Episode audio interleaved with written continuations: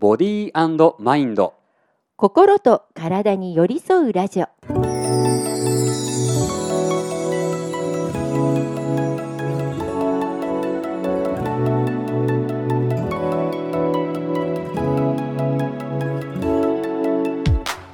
皆さんこんにちは。パーソナリティの塚田智樹です。皆さんこんにちは。パーソナリティの西村彫子です。8月も後半に差し掛かりました今年はさなんかあの台風多くないですか？多いですね。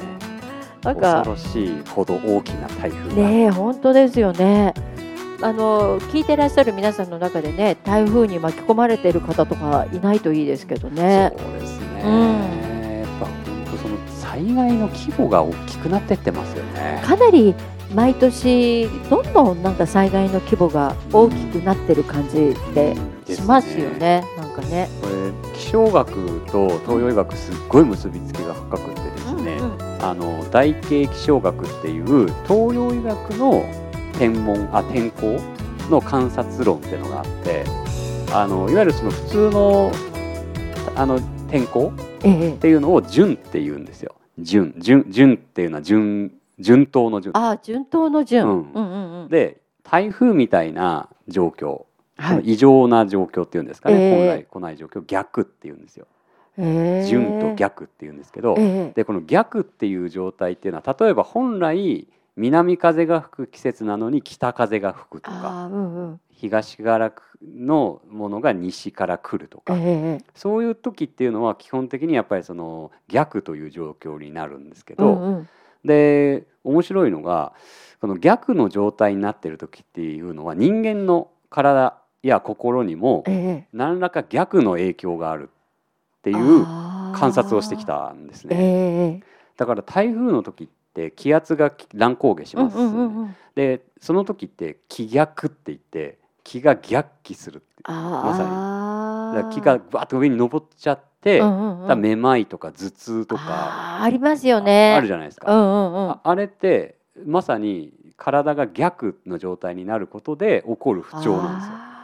そうなんだ。うん、だからね実は天候と人間の関係ってめちゃくちゃいろんな理論があって、ええ。うんまあ、これもちょっとずつ紹介していけたら面白いいなや本当ですね。でも多分あの気圧の時気圧が変わる時に頭痛くなったり、そう。体が重くなったりそうああーつらって思うような人多いよね、きっと。あだから一つだけお伝えまずね、うん。したいのはこの台風の時期に頭痛が出る人うんうんうとん、かは、うん。カフェイン絶対やめてください。カフェイン。はい、カフェイン特にコーヒー。あー。あのねやっぱね気を上に上げちゃうんですよカフェインとかって。うん、で豆も焙煎してるので、ねうん。すごく陽的な方向に向かっちゃうので余計頭痛くさせたりしちゃうんでそうかなるほどなるほど。私あのこの7月から8月にかけては、うん頑張らないといけない時間が多かったので。は いカフェインそう言われればカフェイン飲み始めてその頑張らなきゃいけない時って、あの私あのあまり本当は手出さないようにしてるんですけどショコラ BB あのはい。なんかちょっとあのカフェインの強いなんかやつとか、はい。結構飲んで頑張っちゃうんですよ。あれ飲まないとなんかしゃっきりしなくって、はい。ついやっちゃうんですけど。そうなんですよ。気をつけなきゃ。はい結構もう体調崩しちゃったらねせっかくね。仕事しようと思って、あー。ねそういうの飲んでも仕事にならなくなっちゃいますからね。本当ですちょっとよね。その辺はバランスをとって、はい、上げていただけたらと思います。はい、さてね、えー、心、えーはい。草冠に心と書いですて、ね。自分の心を持つってどういうことなんだろうっていうのを前回からそうですね。お話ししてきましたけれども、だから前回、まあ長子さんにいろいろとその過去、はい。まあ、、承認欲求を満たすためにいろんなこと頑張ってきたと。うんうん。でもそうしてるうちに体も心もボロボロになり そしてがんにもなりはい、でそしてそこであれ？ってはい。いう承認欲求を満たすために頑張ってきた私って私なの、はい。ていうことに気づいた。はい、でもその後私は元気なんか出せない時もあるしお金ない時はないよって言えるようにもなった。その生き様に変わったのは、はい、一体何がそうさせたのかと。でしかも今のような生き方の方がうん。体も心も安定してるしそしかもその承認欲求を満たそうと頑張ってた時よりもはい。結果を出してるんですよね。確かに本当そうよはなぜだと。あ本当ね。はい。今何だったんだろうね、うん。今考えると本当にそあのね承認欲求をすっごい強かった時ってう。うん。めっちゃ貧乏だったおお。なんか今考えるなとるほどね。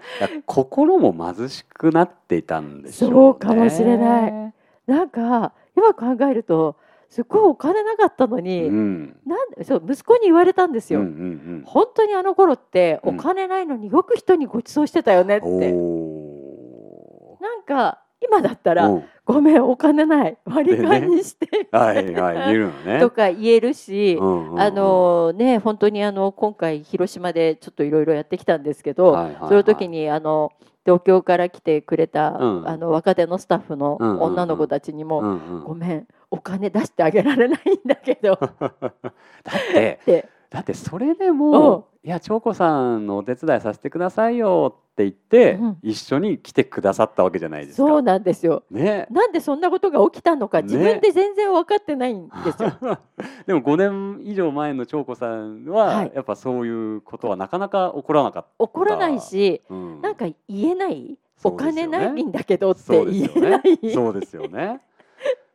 そう するとななんか言っていいのかいけないのか、んだよみたいなことも、うんうんうんあの周りもなんかうやむやというか、うん。あやふやになるじゃないですか。だからここでうん。さっきのうん。芯があるってことはうん。根が張っていて、うん。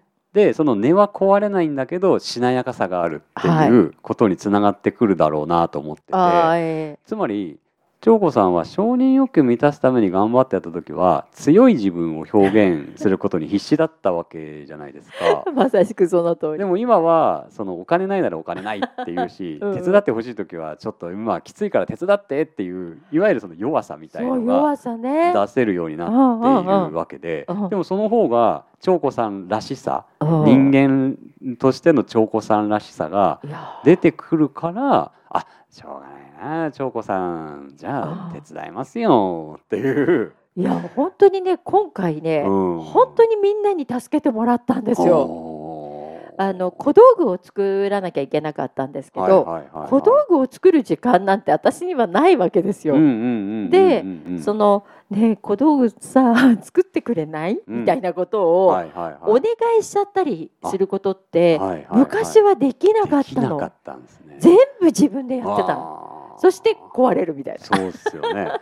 じゃあそのうんそれ、そういう弱い部分を見せてもなお、うん、いいよ手伝うよ長子さんの言うことだしっていうのは、やっぱその人たちが長子さんの根を見てそこが素敵って思うからかなと僕は聞いてて思ったんですそうなんでけどすかね。一体その根はどこから張って一体何の根なのかなっていうえ何？どこから張って？どこから張り出したのかっていう。ああうん、なんでしょうね。とうん。えっ、と5年くらいもっと前かな、えっ、と私があそうだ。うん。えっ、とね入管になって、うん。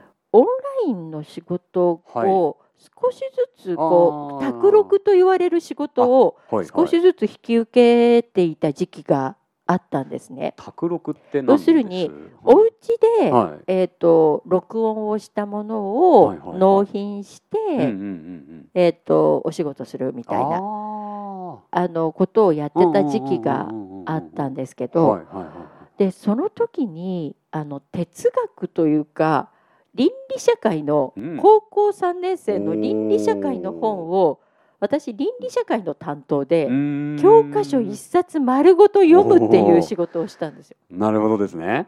でうん。その中で、はい。私こんなに哲学的なことは好きだったのかって初めてそこで触れたわけですね。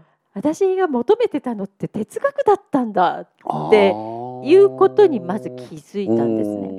はいはいはいはいはい。で、えー、とその中で、うん。あのいわゆるもともとのあの哲学者たちの言葉もあったんですけど、えっ、と日本の勝海舟さんが、うん。えー、と言った言葉で、え自分の言ったことや自分のやったことの責任は自分が取るけれどもえうん。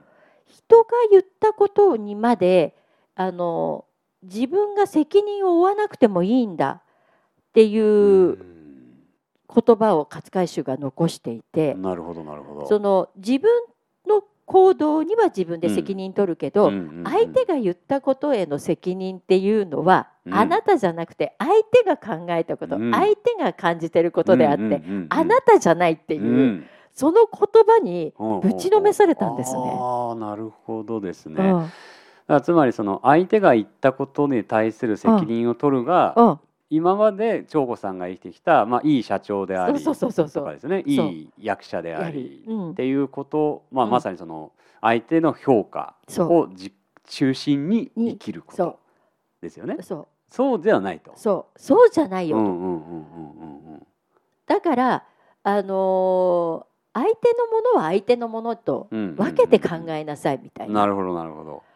ちょっとあれで私毎年ずーっとほあのずーっと読み続けてましたその言葉を。を。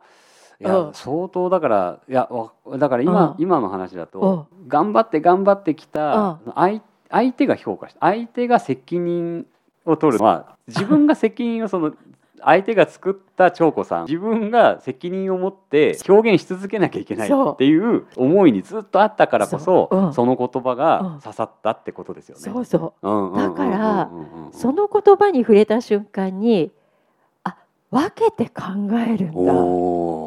なるほど、はいはいはいはい。まずはうん。自分が言ったり自分がやったりしたことが大事なんだ、おーみたいなところに行き着いたのが、うん。今考えるとその根っこが張り出したタイミングだったような気がおする。ー。そこめちゃめちゃ僕もあの気になるところで、うん。自分が考えたこと自分がやったことっていうのは、うん。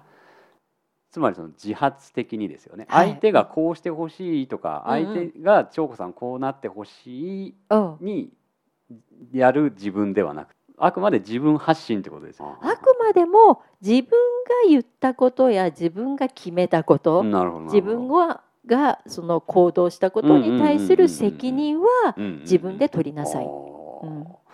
それは翔子さんその時にはこうあったんですかもうそういう行動なり思いなりっていううんいやその時はまだあれだったなんかもう漠然としてたよね。まだまだ形にはなってなかったわけですね、うん、でも今まではそのうん人を中心に生きてきたけれどうんうんうんうんうんもうん。そうか人は人なんだ、うんうんうんうんうん私は私なんだっていうそのう境目がものすごうくん。それでクリアになった、感じ。ねまさに俯瞰して自分自身をうん。見て考えることができるようになったそうね、うんうん。瞬間なわけですね。うんうんうん。はいはいはい。だから私その頃ってよくなんかそういうなんか哲学書とか、ん。そういうのよく読んでた。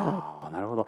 あうん。多分その勝海舟うん。のその名言をきっかけに、あれ自分ってなんだろうっていうことが始まって、そうね。でその答えはもしかしたら哲学を勉強することによって、うんまああの見つかるかもしれないと。思ったからきっと哲学書とかそう。そういったものをいっぱい読むようになってた。うん、読んでうんいっぱい読んでたかどうかわかんないけあー まあどまあでも量じゃないですからね。そうね質ですからね。そうねでもなんかうそれが大きかったかなで私やっぱりその他人の評価を気にする方たちっど。て、うんやっぱりいつも、うんその他人を喜ばせたいみたいでもよよく言うおっしゃる方多いんですよ。うんうん私は人に喜んでもらうのが嬉しいとかね、私は人に喜んでもらうことに喜びを感じるとか言いません？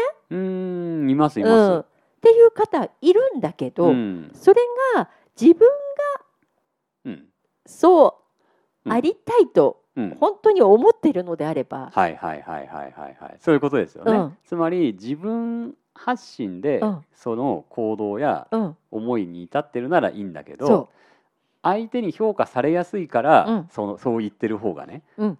うん。だからそうやってますっていうんだと、全く質が違うと。違う。今の長子さんでいう、うあの芯がないしっていうそのわ分けて考えるべき問題をうん。誤っているって話ですよね、そこにでもうん。意外に気づいてない人が多いかも確かしれないなってものすごく思う。になるほどですね。うんあいいですね。芯なるものが見えてきましたね。あはいはいはいうんはい、なので輪郭が出てきましたよ。あどうではいす？ともくんはどんな感じですか？でも今の話で言うと、うんうん。やっぱり僕も本当そうだなと思ってて、うん。やっぱりその例えばそうだな鍼灸師として生きる上でじゃあこの先生が評価してくれたら一人前うん。とかあの患者さんがこれぐらい月に来たら自分は一人前とか。で一般的に、ね、このぐらい稼げるようになれば一人前とか、うん。まさにその人の評価うん。を基準にして自分自身が鍼灸師として、うん。あの一人前なのかどうかみたいなうん。ことに悩んでたのがやっぱ20代だったんですよ。あーえうえん、でもっと言えばその技術的な部分もあの周りの先生もっともっとどんどん先に成長していく先生もいればすごい腕のいい先生に自分はなれるんだろうかみたいな。あそうあんな先すごい先生になれるんだろうかみたいな。ね。ねでその先生はいつまでたっても僕のこと評価してくれないしなみたいな。う、んうん。うん、やっぱところに悩んでいたんですけどでもやっぱりそのある時からその患者さんとやっぱ一対一で向き合っていくことがやっぱ増えてくるわけですよね。うんうん。鍼灸師として治療院やってると。でそうすると別にそのいろんな評価っていうのは患者さんからしたらどうでもいいんですよ。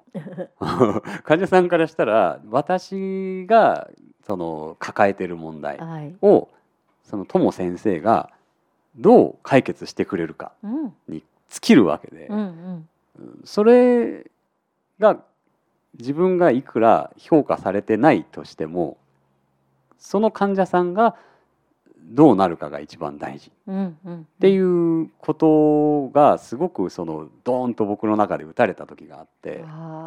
僕は大してできてないと思っているのに患者さんはものすごく満足してくれるとーか、あの治ってくれるとかっていう経験を積んでいくにつれてあれ？自分って何のために鍼灸師やってたのかなみたいな。やっぱ時期があって、うんうんでいやそもそも自分が見たい世界とか自分がその世界に発したい思いみたいなものって決してその評価の先にはないなーってやっぱ思い直す時期があって。でやっぱりその患者さんが「あ友先生じゃないとやっぱ私ダメだな」って言ってくれる人が増えていくにつれて、うんうん。あそっか患者さんから評価されるために僕は生きているわけでもないしな。うん。僕があのこういうふうに生きたいっていうものに対して患者さんも共感してくれてでその結果患者さん自身の悩みも解決していってっていうなんか双方向なんだなっていう時期が来たんですよ。でその時からはもう評価いわゆるその僕が今まであの考えてた評価がだんだんどうでもよくなってきて。でしかもその何このぐらいやってないといけないみたいなまさにさっきの相手が作ったああの友先生のイメージみたいないものに応えることもどうでもよくなって。あでそもそもいや自分で設定したものとか自分が描いているそのものに対してちゃんと責任持っていこうっていう、あうーん、風にだんだんなっててうん、だからその鍼灸師として確かに思い返してみると今はもうまさにその芯があるといううん。生き方。もう自分発信でうん。自分発信なんだけどでも自分が一番じゃなくて、うん。うん、っていう立ち位置になってますね。確かに。なんか今聞いてて思ったんだけど、うん。その相手に褒めてもらうとか、うん。相手の視点で考えてる時って、うん。いわゆる共に感じる共感うん、ではない気がした。そうですね。確かに。今話を聞いてて。確かにそうだな、その同じものを見て共感できるできないっていうところが、ものすくごくその芯を持つ持たないになんか大きく関わってるような気が少しだけ今。そうですね。僕が過去にあの一度本当末期がんの方もう入院されてて、で僕が最後その方が亡くなる本当1週間前まで朝晩往診に行ってたことがあって、え。でもうその方はもう当然治らないのは分かってるんだけど、ええ。まあ、少しでもその痛みを減らすとか、うん。日常生活を少しでも上げるっていうことを目標に、まあ、僕を頼ってくださったんですけど、うんうん。で毎回毎回僕はもう仕事あまあまあその、ね、当時は勤め人でもあったんで、うん。仕事の前後朝と夜ええ。必ずその病院に寄って寄っては拙い僕の針をさせていただき、うん、っていうのを繰り返してたんですけど、うんだ僕としては本当にその何もできてない自分自身っうんていうのは分かってたんですけどあの結果もね当然なかなか出ない。でもその人はいつもいつもあの来てくれてありがとうって言ってくれてたんですよ。でやっぱりもう最後もう最後の1週間は僕は会えなかったんですけど、うんうん。後で奥さんがあの言ってくださったのが、うん。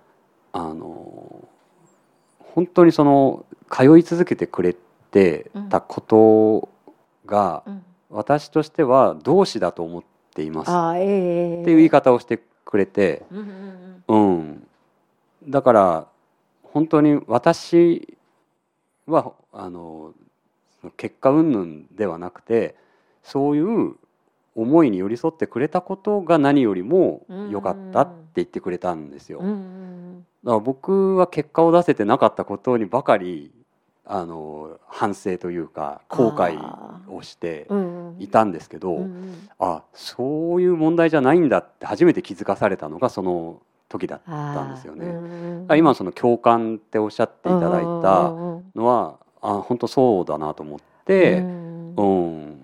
なんかあのやっぱりその共に何かをやっている感覚の方が、うん。その上下関係だったりね、うん。そのこの人が偉いからこの人にあのわ私の方が上あなたは下でしょうみたいな風なことではなく、うん。あの共になんかこう歩んでいる感じっていうのが芯を張るとそれがものすごく出てくる感じがするなものすごく。確かにうんそうですね、うん。あの本当上下と横っていうイメージがすごい分かりやすいなと思って。あそうなんですよ。あの根が張ってないまさに芯がない時って、うんうん。何事も上下で考えてしまうあところがあっそうねた。なと思ってて。で今ってなんか横なんですよね。全てが。ああうんうんうんうんうん。でなんかその自分が行きたい方向性と共感できる人とは、もうどんな立場の違いがあっても、うん。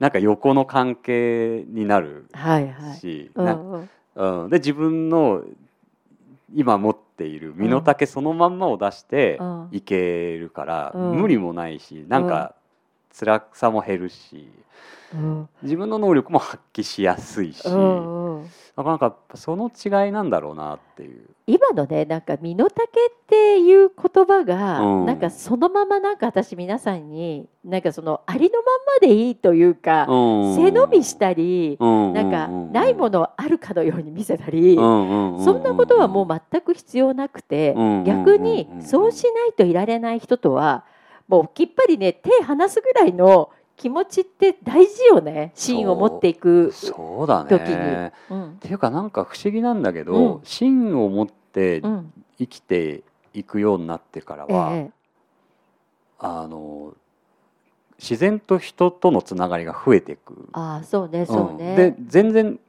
この人と離れたらもう自分の 人脈減っちゃうみたいな計算をしてる時の方がよっぽど人の広がりが出なかった。そう私もそういう感覚そうそうそう。なんかうん。仕事が欲しいから、うん。なんかこういい格好ししなきゃみたいなところとかもあったりもしたけど、うん。私ね今ねそれよりも心地よさを求めるようになっちゃったんですよ。だから例えば、まあ、私オーディオブックの仕事とかしてて全く違うところからの声もかかったりするんですけうど、申し訳ないけどオーディオブックだけは A 社と今やっているので、A 社通してくださいって言ってお断りしたりもするんですね。でも私にとったら心地よく仕事ができる方がうん。ありがたいんですよ。でもこれって不思議なのが、うん。そうやって芯を通してるから、うん。A 社の人がうん。回り回ってそういう話を聞いた時に、うん A 社からまた別のそうなんですよ。ね紹介があったりするんですよね。そうなんですよ。そうなんです。不思議なものでなんか別に義理を通すとか、そういうことではないんだけれど、やっぱり一番自分がやりやすいあの心地いい状態っていうのが分かってくるから、なんか絶対無理しないんですよ。だから逆に失礼なこと言われたら失礼だなとか逆にあもう疲れたから寝るわみたいな そうだよね。あの 感じによななったり素直に相手に物事を伝えられるかどうかってうんいうのもこれ自分の中の芯を確かめるためにはいいかもしれないね。そうだうんね。だから多分芯ってなんか決してその何こういう生き方をするとかこういう覚悟を持ってこれをやり遂げるとかじゃないんですよねあそ。うそうそうね。じゃないんですようね。んもっともっとこううんねすごいシンプルだよね。ねシンプルだよね。うんうん。あの要するにもうありのままの自分を出せる人が何人いますかぐらいな感じようんぐね。らいの感じだね。だ結局のところその自分の本来うんのあるべき能力とそか。あるべき姿とかうん特性とかうんそういうものを伸ばしていっている状態ですよね。うん、そうそうそう。うんだから自分が背伸びしなきゃ付き合えない人とか、うん自分がこうこの人に褒めてもらうためにお付き合いをしている人とか、うんそういう人といると私的な感覚なんだけどブレていくんですよやっぱり。そうねそれはあるな。うんそういう人が例えば10人の中に1人いたとしたら、うんうんうんうんうんうん。それだけでグラグラし始めるんですよ。ああそうね。うんああそうだわ。うん、だから最初はもしかしたらその怖いかもしれないその、自分そんな人に褒められない生き方今までしたことないわみたいなうん感じの人たちは、そういうことをやることで人が離れていくんじゃないかってきっと思うと思うの。うねう。ん、だけどそんなのは一過性のものだと思うし。私ね最近すごいあの思うのがえそんなにたくさんの人にね自分が死んだ時に見送ってもらわなくてもいいなって最近思うようになっちゃったんですよ。るほどね。